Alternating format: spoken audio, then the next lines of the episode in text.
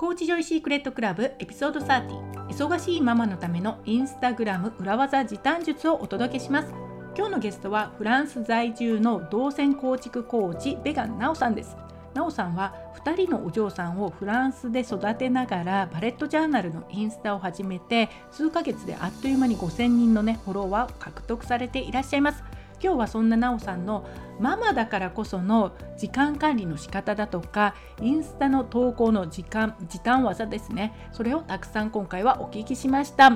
もうインスタグラムをできるだけたくさん投稿したいんだけどどうしても時間がかかるという方にはすごくね参考になるお話じゃないかと思いますのでぜひ今日も最後までお楽しみください。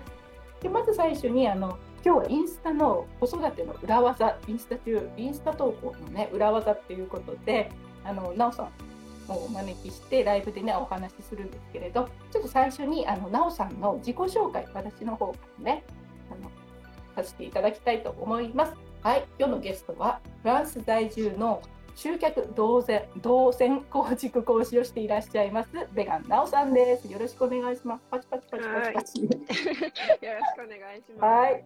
で、なおさんは今フランスですね。フランス人のご主人と2人のお嬢さんでフランス在住ということですね。で結婚期にフランスに渡られたんだけど言葉がまだフランス語が全くわからない状態でフランスに行かれて仕事がさすがにね見つからないということであの自分でこれじゃあ何かしようとこれからね何かしていこうということで最初はハンドメイド作品の制作とネット販売でフランスでそれをやり始めたと。ね、日本でされていたのをまたフランスで再開されたということですよね。うん、でフランスでされたんですけどハンドメイドビジネスは作ったら売れるだけど、ね、2人目の、ね、ご次女さんを、ね、妊娠中にこれだとさすがに忙しいと、ね、ご主人も起業されて忙しくなったのであのどうにかして時間を確保したいということで今度はバレットジャーナルという手帳術これね後でちょっとお話聞きたいと思うんですけどバレットジャーナルを始められたでバレットジャーナル始めたのでその時始めたインスタグラムが数ヶ月でね、フォロワーが5000人。すごいですよね。私、今、2、3年やってますけどね、1300人ぐらいしかいませんからね、それでもありがたいんですけれど。ということでね、増えられたっていうので、その話もね、ちょっとね、あのお聞きしたいなと思っています。で、バレットジャーナルを使った時間術とか時間のマネジメント術っていうのを子育て中のお母さんとかにね、お伝えしていましたということで、それを講座にされたんだけど、その後はあのすごくね、なおさん、やっぱり時短術なので、あのツールが上手に使われていらっしゃるということで、かなり効率よくあの集客の動線とかを作られていらっしゃるので、そういった話もね、合わせて少しあのお聞きしようかなと思います。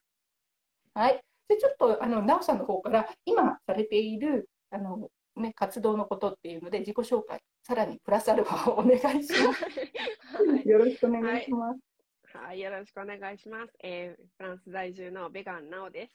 えっ、ー、と、もともとは、えー、さっき今、えー、東子さんがご紹介してくださったように、ハンドメイド作家としてやっていて、で、時間を、あの、作りたいっていうことで、バレットジャーナルを始めて、で、その一番最初はバレットジャーナルで講座を始めたんですけど、で、今度はこのオンラインで講座をね、あの、し始めると、うん、自分がちゃんとこう、オンライン講座を開くっていうことで、オンラインビジネスをちゃんと知ってなきゃなっていうことで、えー、講座を、えっと、主に欧米の女性の起業家から講座を、えー、いくつか取ってたんですけど、で、そこでいろんな海外のあのデジタルツールっていうのを学んで、うん、自分で使うようになったんですけど、で、これがやっぱりすごく便利で、あの、かゆいところに手が届くというか、うん。で、うん、でそういうツールを使うのが私もともとすごく好きで、で、ツールを使って自分、あの、タスクをこう管理したり、効率化したり、で、最終的には時短化っていうふうにつなげていくのがすごく楽しくて、で、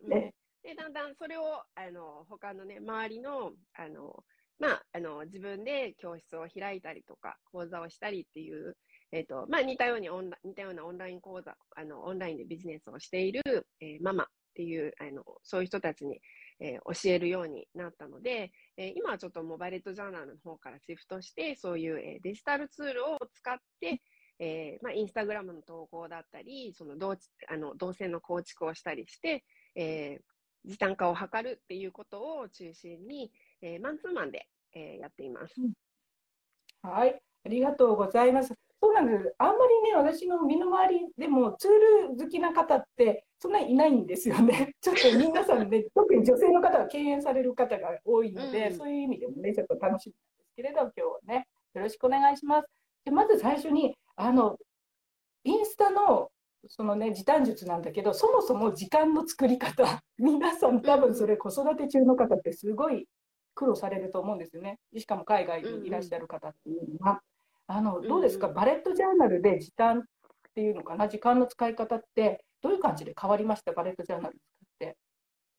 あの効率が良くなったかなと思います。で、そのバレットジャーナルを使うまでは、全部自分の頭の中で、あれしなきゃ、これしなきゃって、次は何しなきゃっていうのを全部頭の中で考えてたので、何かこう作業をしているときに、あしまった、そういえばとかいうのが出てきたり、あの完全にもう忘れてしまったりっていうのがあって、後からしまった っていうのが何度も、特にやっぱり子育てしてると気が散りやすいというか、子供に集中しちゃってるから、他のことをこうね忘れてしまいがちとかっていうことが多かったので、バレットジャーナルを使うようになって、あの家事も育児も、そして仕事のことも全部タスクをとりあえず書き出すっていうやり方なので、そこですあの全部書き出して、必要なことをこう優先順位をつけてやるっていうことができるようになったので、あの常にその頭の中に覚えてなきゃいけないっていうプレッシャーとかもないし、やり忘れるとか、こっちよりこっちを先に知ってなきゃいけなかったのにとかいうのがやっぱりなくなったので、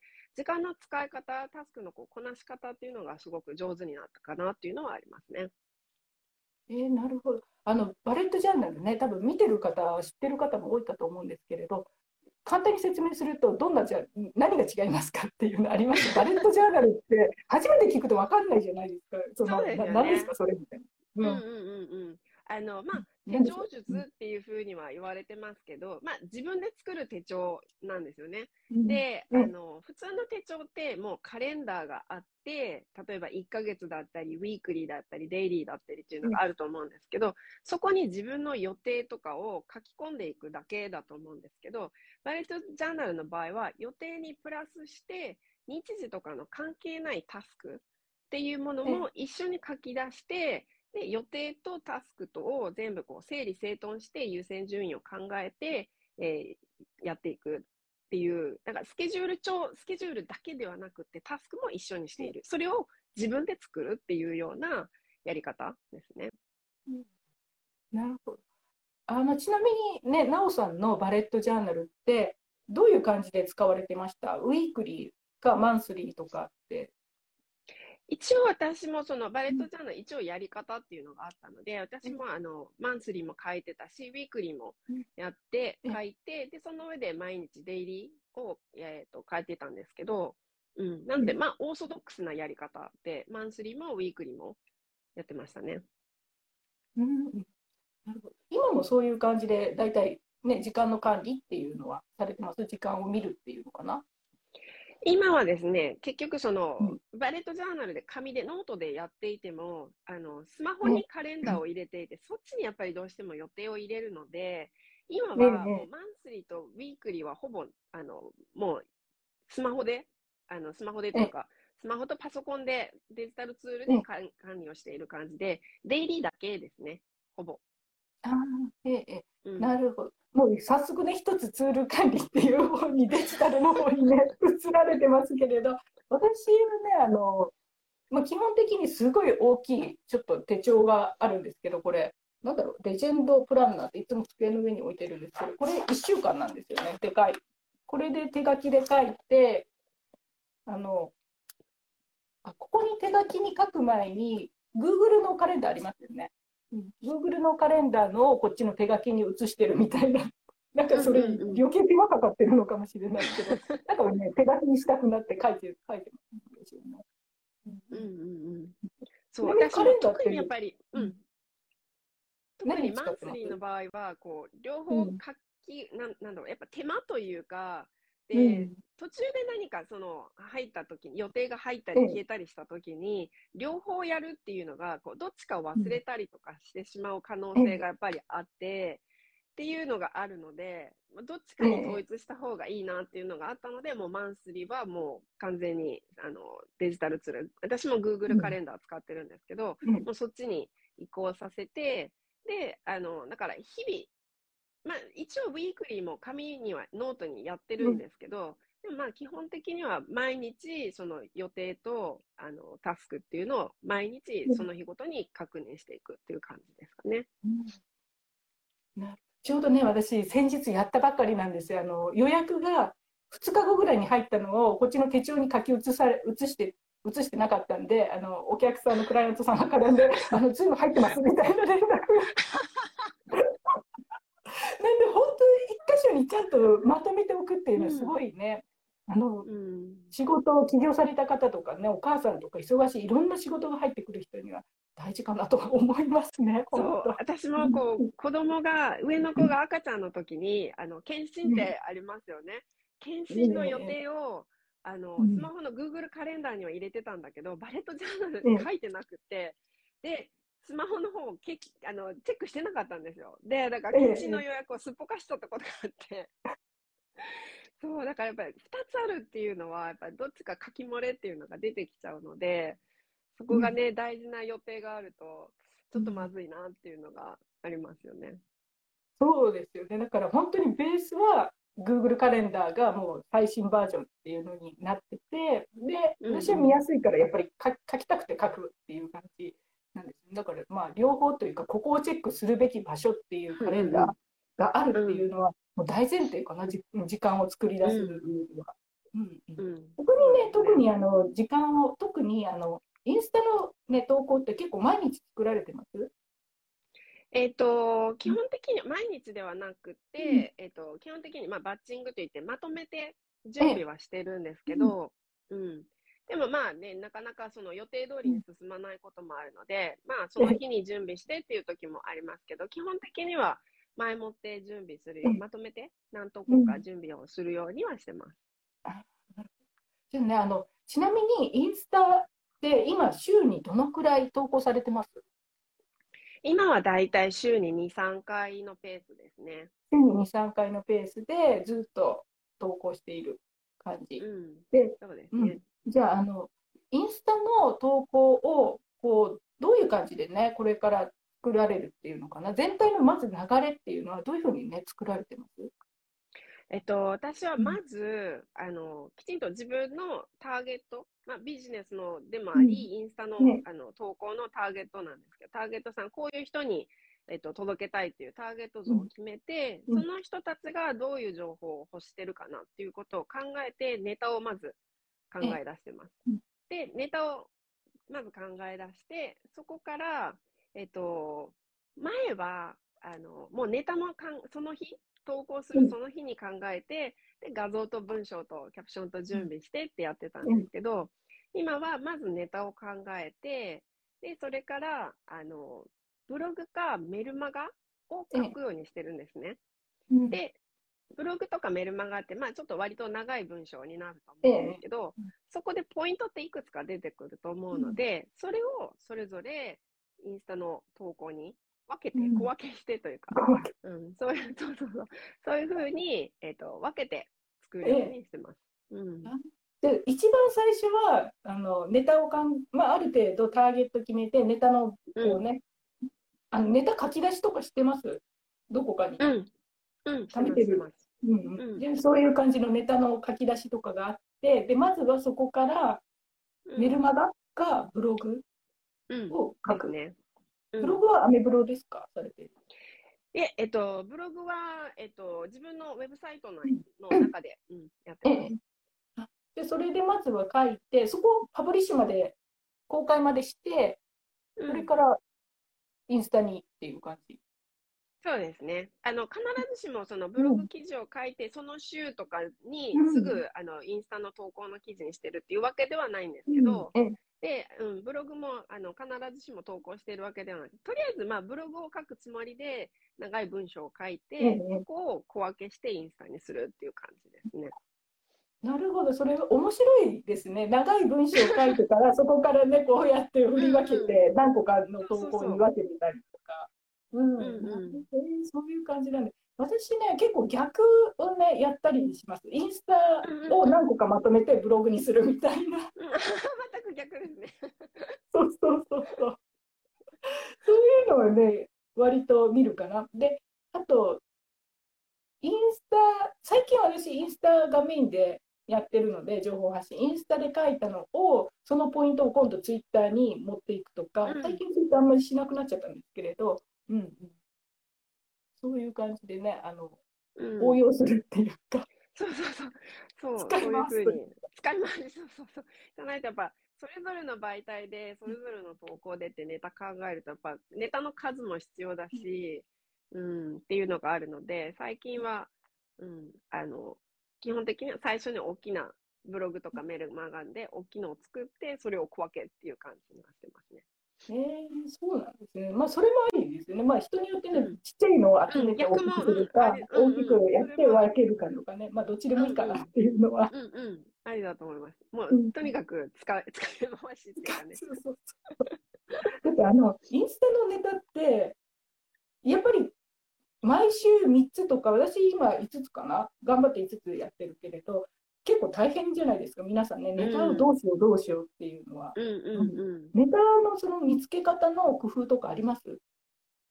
ネタはもうとにかくだからそのターゲットを決めて、で自分が発信したい内容ももちろんなんですけど、ターゲットの人が、ターゲットがどういうことを知りたいか、どういうことを困ってるかとか、うん、そういうところから考え出すようにはしてますね。その時あのね、いろんなところリサーチとかされます？ネタを。そう、うん、そうですね。リサーチしたり、あとは、あの、まあ、自分の身の回りにいる、うん、まあ、ターゲット像に当てはまるような人だったり、今までのこうクライアントさんとか、受講生さんがどういうことに悩んでたかとか、で、その、終わった後にアンケートとかをもらっているので、うん、うん、そういうとこから間を、アイデアを取ったりっていう感じですね。うん。ありますね。私もあのその前の週とかにクライアントさんとかとお話しして出てきた質問とか、うん、こういうのに困ってるよっていうのを、それをそのままネタにして、インスタに上がるっていうのはね、ありますあります。うん、ありますね。あとね、私がよく最近最近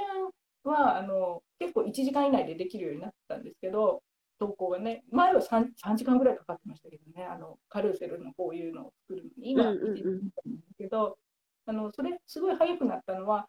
ネタに困った時に自分の昔の投稿を見直す。うん。そうですね、うん、そうですね。うん。それが一番やっぱり早いかなっていう気が。そうですね。あの、反応が良かったものとかで、うん、そういうのを、うん、再利用っていうのも、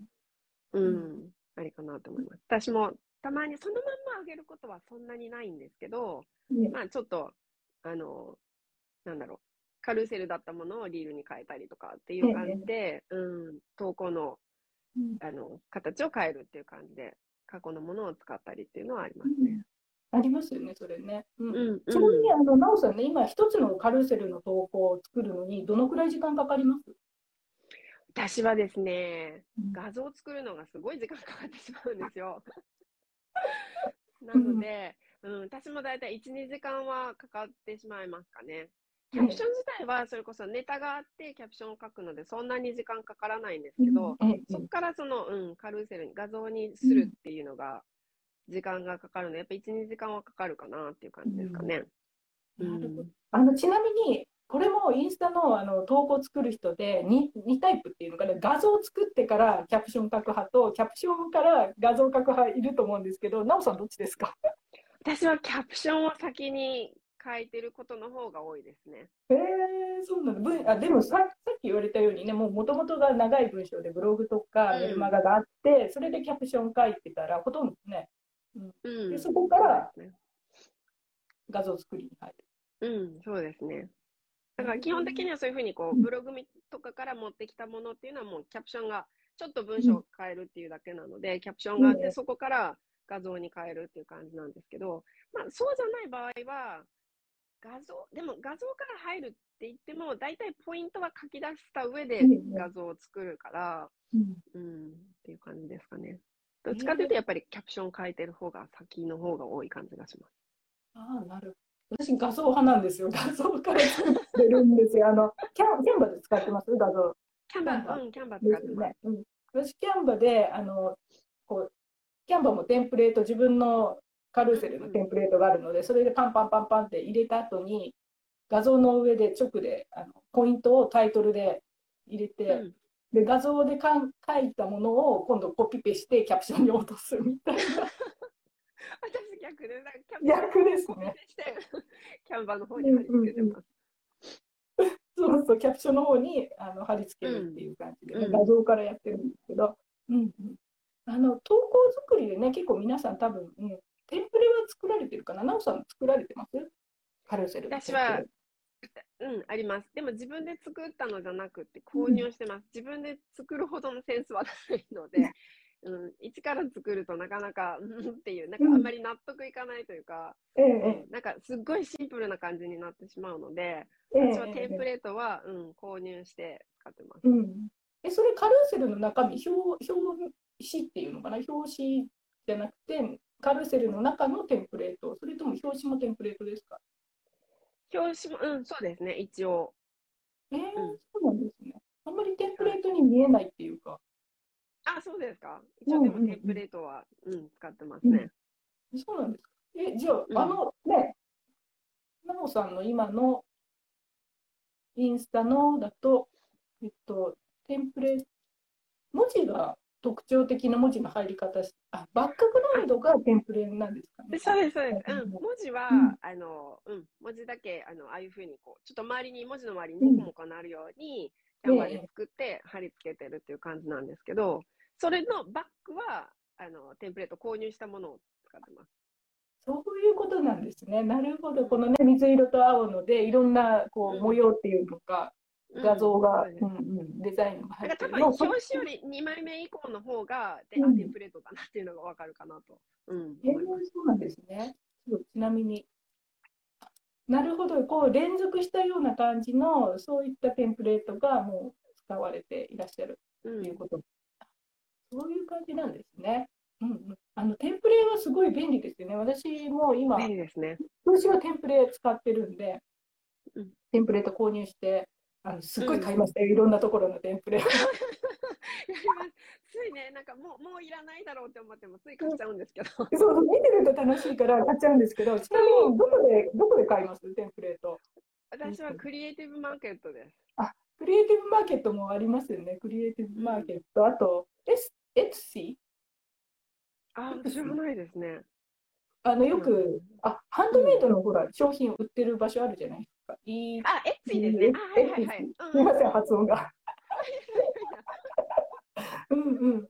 その辺かな。その辺で、なんかね、あの、で、私の場合は結構英語で検索するから、海外の人のがすごいおしゃれで、すぐ、すぐに目,、うん目移りしちゃうっていそううんです。そうそうそうそう。私もその私が使ってるクリエイティブマーケットっていうのはあのそういうテンプレートを販売しているテンプレートだけのええほぼ、うん、テンプレートとかうんフォントとかっていうのを販売しているとこなんで、ええものすごいいっぱいあるんですけど、もう本当にもう何時間でも時間潰せそうなぐらい。すごいいろいろ見ながら、うん、うん。あれあれこれ、うん、悩みながら買ったりとかしてます。ちなみにね、今回のこのテンプレートは、なんでこれ選ばれたんですか？えっ、と、まあ、一つは、もうやっぱ最近はカルーセルしか投稿しないので、うんうん今まで購入購入してたのって、1枚独立のものが多かったんですよね。うんだから、こうテンプレート、カルーセルにしたときに、こう、まあ、要要はカルーセル用のテンプレート欲しいなと思って探してて、うんで、まあ、うん。まあ、好きなスタイルでというか、それで選んだんですけど、表紙だけはその、今はその、えっ、と、文字の周りにこう、もこもこなるように作っているので、えうん表紙はもうそれでいこうっていう感じで。うん。ちなみにこのモコモコってどうやってやるんですか？それ聞いてもいいですか？いいですよ。えっと、こう、空で言いながらで分かるか分かんないんですけど、まずうん、文字を、あの、まあ、つけたいタイトルの文字をうんタイプして、うんそれを、あの、背景10日でダウンロードするんですね、一旦。背景10日でダウンロード。ええうん背景10日で文字をダウンロードして、それをもう一回アップロードするんですよ。ええで、アップロードして、えっ、と、画像編集っていうのがあるんですけど、そこでバックグラウンド、えっ、と、なんていうのだったかな。そこで調整をして、もこもこになるんですけど。えー、そんな裏技が皆さん聞きました、知ってました、これ。文字をね、と文字を何バック10日でダウンロードするっていうことの発想すらなかったですね、私。そう、私も自分であのしらやったわけじゃなくて、人から聞いてやれええやってるんですけど、えーっとですね、えええあのあれは文字じゃなくて画像として載ってるんですよ、表紙に。えなるほど、この周り文字の周りのモコモコたちは画像。そう。で、えっと、わ今ちょっとみパソコンで見たんですけど、えっと、影付きっていうのを選ぶんですよ。画像編集っていうとこをクリックして、影付きっていうのがあるんですけど、ええで、影付きっていうのをクリックすると、グローっていうのがあるんですね。ええええああ、あります、あります。うん。そこで、あの、最大にして、ぼやぼかしはなくしてっていうふうにして作ってまなす。るほど。ちょっとね、これ、多分聞いてる人だと難しいかもしれないんですけれど。でも、さ、あの、なおさんの、そう、インスタの、あのね、アカウント見ていただくと分かるんですけれど、テキストの文字の周りがすごい太く、あのうん縁取りがされてるんですね。普通の縁取りよりも多分10倍ぐらい太い縁取りになっているんだけど、それのやり方っていうのをね、今ちょっとお聞きしていて、で、それはテキストを、まずは、あの、バックグラウンドのない10 10日でした背景背景10日でダウンロードして、で、それを画像として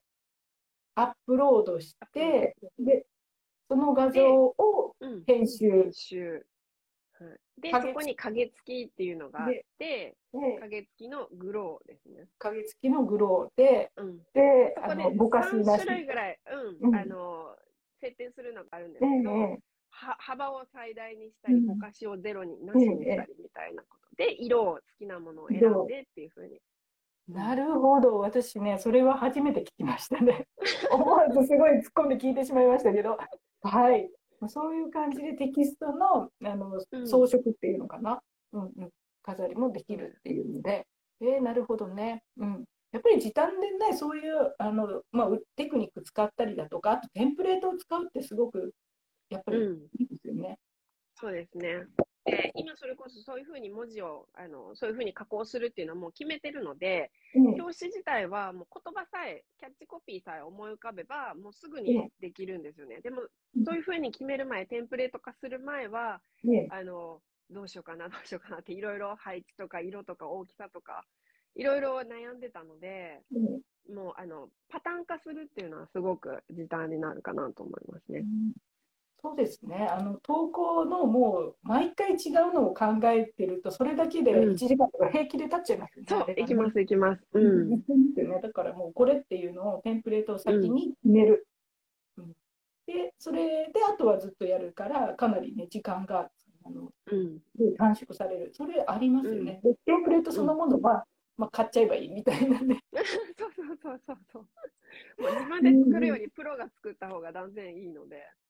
うんうんそうですね。私もそうですね。本当にもうプロが作ったものを結構組み合わせて自分流、うんちょっとそこだけね、自分のアレンジ入れたり、色ちょっと変えたりとかね、うん。あるんですけど、そういう感じでテンプレートを使う。これポイントですね。はい。あと、じゃあ、あの、インスタであの投稿作った後に、皆さんのね、コメントを見たりだとか、そういう返信とか、そういうのはね、結構細かくされていらっしゃいます？えっと、時と場合によるんですけど、それこそ、あの、まあ、子供がもう家にいる時間帯だったり、夜ご飯の時間だだったりとかいうのはもう触らないので、うん。そういう時に、うん、返信したりとかはもう自分から進んでっていうことはしないんですけど、極力朝昼晩1回ずつ時間は取るようにはしてます。そんなにうんあのきっちり固定で決めてはないんですけど、ええ極力朝昼晩5分朝昼10分でいいから見るっていう感じにはしてますね。その10分でやっぱりコメントをね、回し、あの、うん入れたりだとか、いいねしたりだとか、うんそういう感じですか？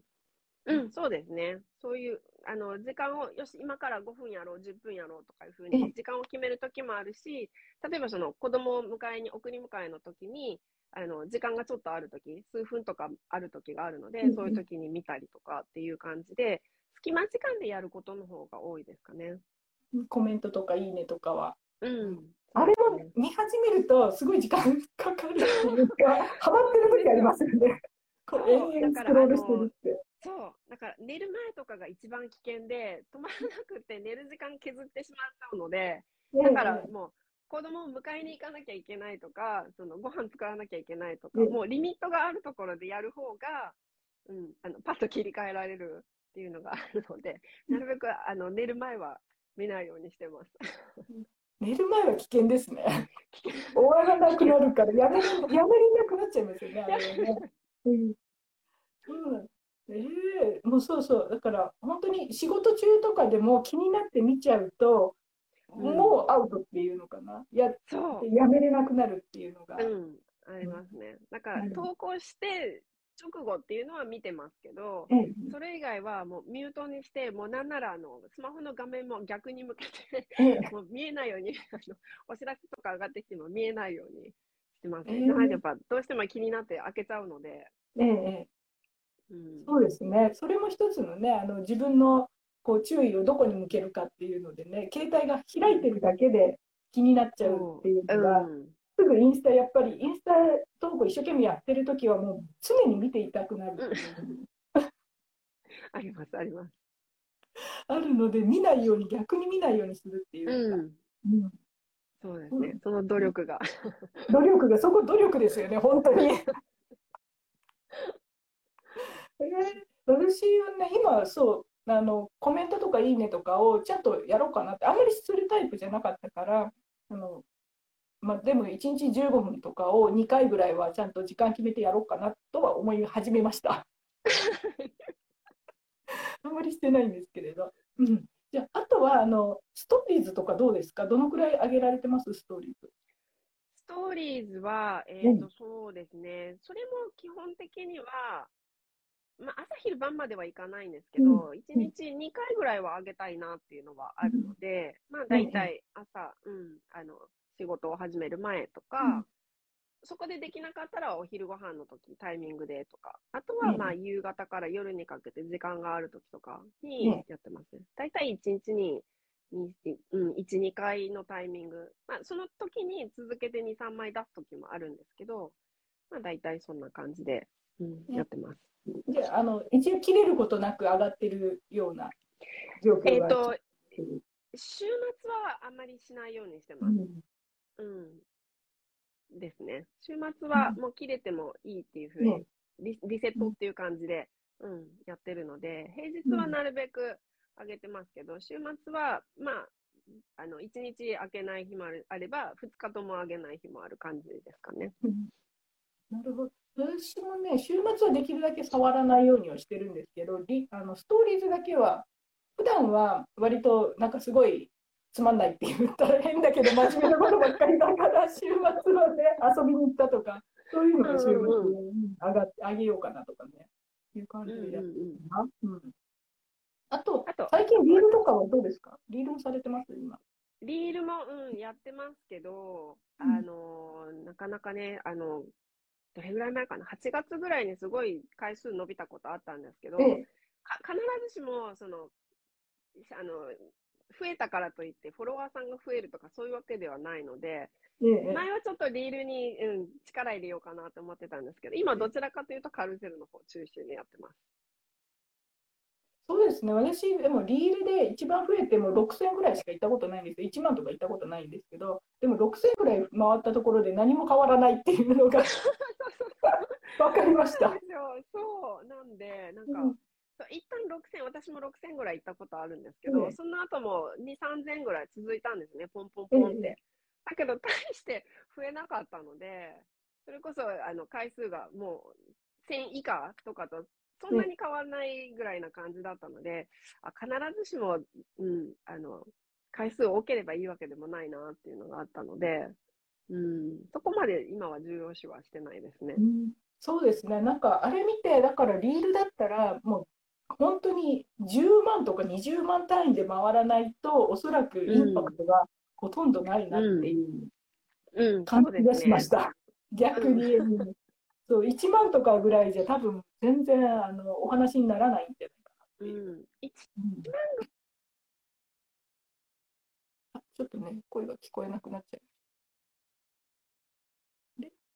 私の方はまず、今ちょっとあ電話かかってきたんで大丈夫、切ったのでうん大丈夫です。いや、私です。大丈夫ですかね？うん、そうです、そうです。うん。そう、ね、割と小さいアカウントでも1万ぐらいは行ってるのをよく見るので、ねえね1万ぐらいはこう、行くのかなっていう感じはしましたね。だから、え、そこでちゃんとフォロワーが増えてとかっていうのは、やっぱもうちょっと回数伸びないとなかなかないのかなっていう感じは、うん、しました。そうですね、あのリール確かにすごくあのインスタも押してるから、うん。すごい増え増えやすいんだけれど、多分ふ増えるのに増やすのに、うん、数万とか、数万から数十万、10万とかいかないと、うんきっちりこう効果は出ないから、そこまで頑張んなきゃいけないっていうのは あるあるなっていうのは、ううんん。思いましたね、私もね。あと、うんあのリールで増えたときに、フォロワーさんで外国人の男性が増えるっていうのが、あ あります、あります。ありますそう。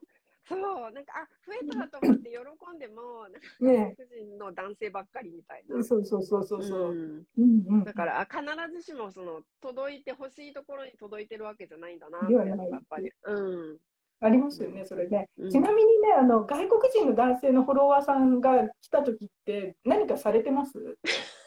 結構それ、そのまま というか、うん放置してる時もあるし、ええ場合によってはもうブロックしたりとかっていうのも、ええ削除とかブロックとかっていうのもありますけど、まあ、うんと、あの、メッセージまで送ってくる場合うん、は、割とブロックまでしちゃうんですけど、即ブロック。もう、うん。で、フォローだけの場合は、あの、削除する時もあるし、もうそのまま放置の時もあるしっていう、まあ、いろいろですけど、基本的には削除するようにしてますね。そうですね、私もそうですね、あの外国人の男性のもういかにもっていうアカウントあるじゃないですか、写真とかも本当に少なくて、うん。あのブラッド・ピット何回見たよ、お前みたいな、ブラッドがすごい出てくるとかね。私も今言おうと思ったんですけど、ブラッド・ピットとか、あとキアヌ・リーブスも私多いんですけど、うん。そうそう、キアヌ・リーブスも多いですよね、来ますよね。誰だみたいな。多いですね。うん。うん、そういうのはやっぱり削除、削除、削除。うん、してますね。うんうん。やっぱそうですね、私も結構最近、あのやっぱりあのフォロワーさんの中でどれだけ見られてるのがすごい大事っていう話がよく聞くようになったんで、あのうんうん。もう絶対関係ないなっていう人は削除、うん削除、削除っていう。そうですね。うん、メンテナンスしてますけど。うん、あとはその外国人、いかにも外国人でも、あのうん。特にフォロワー数がものすごく何千とかええ多い人とかは、もう絶対何もアクションしてくれないのは分かるので、もうそこは積極的に、うん、削除してますね。そうですね、相手のね、フォローしてくれても、フォロー数がすごい多かったら、ほとんどその人見ないでしょうってういうのはん、うん、ありますよね、それはね。うん。うんうんうんあそれも一つの基準ですね、削除するかっていう。そうそう。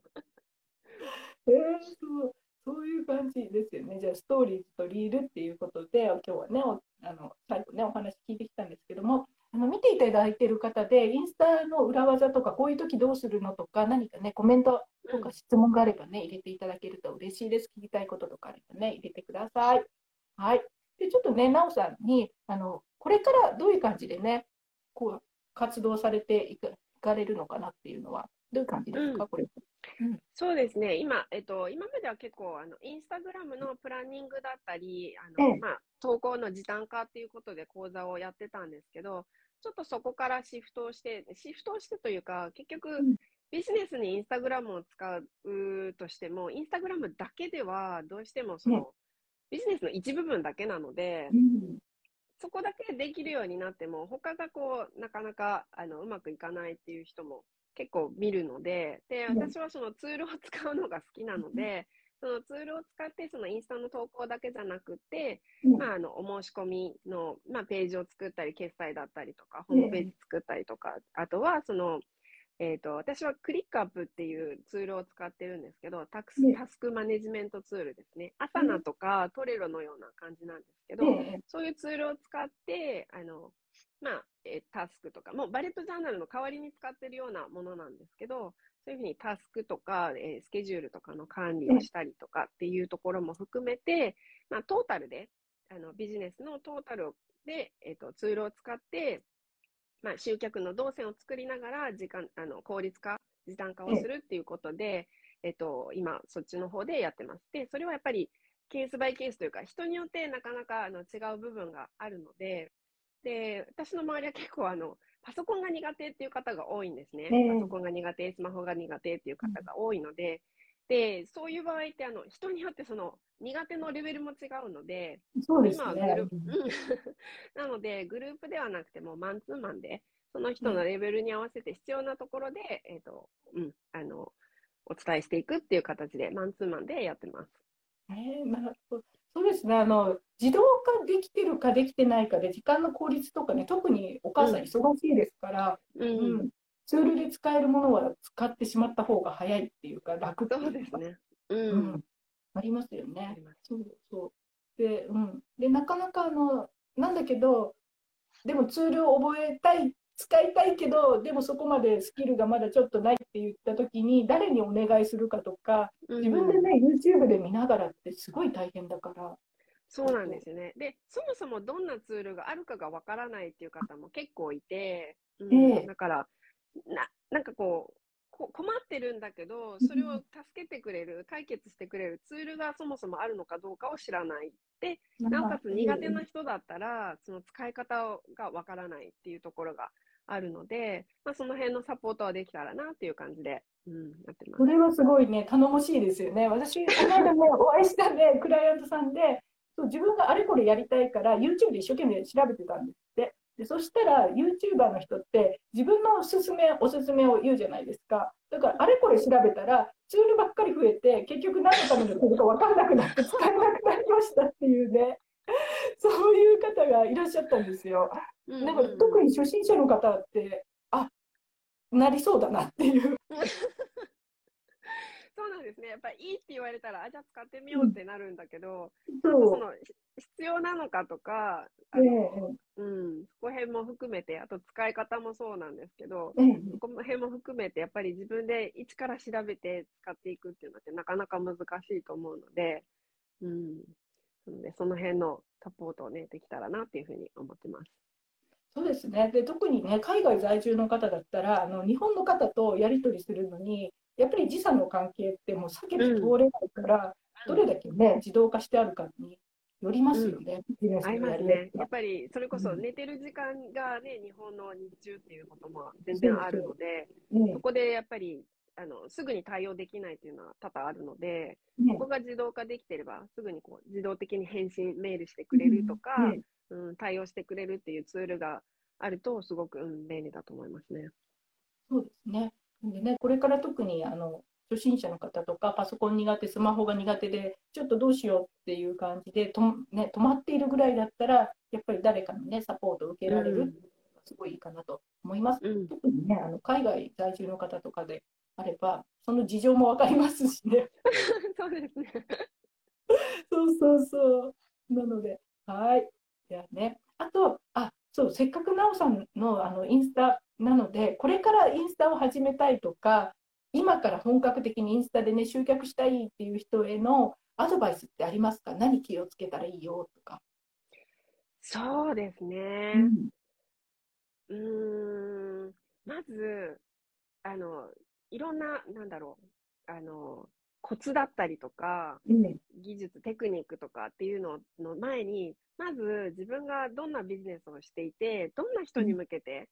やっているのか、どんな人に向けてビジネスをしているのか、発信をしているのか、そこがやっぱりまず基本で分かっていないといくらその発信のやり方とか、時短の仕方とかっていうのを学んでも、そもそもの根本がずれていると意味がないと思うので、まずそこをターゲットを決めるっていうことが大事かなというふうに思います。でその上で、どういうふうに投稿していったらいいかっていうのを、まあ、調べたり、勉強したりっていうふうに進んでいくのが一番いいかなっていうふうに思います。はい、ありがとうございます。なんかね、私、ちょっと胸が痛いんですけど、ターゲット決めてくださいって言われるとね、散らなかったので、よくね、私も言うんですよ、あのビジネス教えてる側としては、ターゲット決めましょうってね。なんだけど、結構きっちりそれを最初に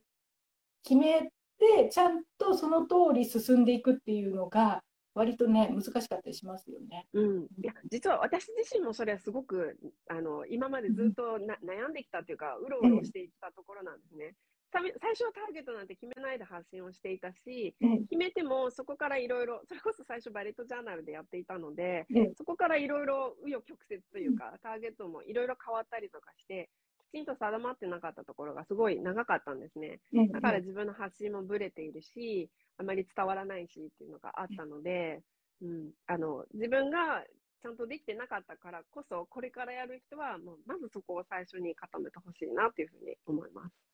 もうそれ私はもうこれ以上ねあの賛成できないぐらい ごもっともですという感じでそれは私も全く一緒で 本当に定まらないとぶれますよね発信がぶれて何言っていいのかわからないし自信もなくなるしで、そうなんですよね。うん。うん、なのでまずは誰っていうのを先に決めましょうっていうのこれ本当にうん。もう、もう、うん、これ以上ね、言ってももうしょうがないぐらい言いたい。そこが一番大事なんだよっていうのが ありますよね。はい、うんありがとうございます。はいで、なおさん、これからね、なおさんにつながりたいよっていう方は、どちらにね、あの連絡したらいいですか？どうしたらいいですかね？そうですね。まあ、あの、ねアカウント、インスタグラムのアカウントをフォローしてもらうと一番いいかなと思います。えっ、と、なお、ベガン、N-A-O-B-E-G-I-N、えっ、と、あら？ごめんなさい。B-E-G-U-I-N だ。ですね。まあ、で、そこに、ねあの、リンクも全部、あの、ホームページだったり、あの、うん、無料プレゼントだったりってあるのでうん、まずそちらに行ってもらえればなと思います。はい、ありがとうございます。そうですね、私の方のキャプションの方に、まあ、あの、なおさんのね、アカウントの方を入れておきますので、ぜひですね、なおさんのところでインスタ、ね、フォローしていただくと、インスタのさらに詳しいね、そういう時短だけじゃなくて、他にもいろんなね、あの、インスタ集客、同性の話っていうのも聞けると思いますので、ぜひ皆さんフォローしてください。はい。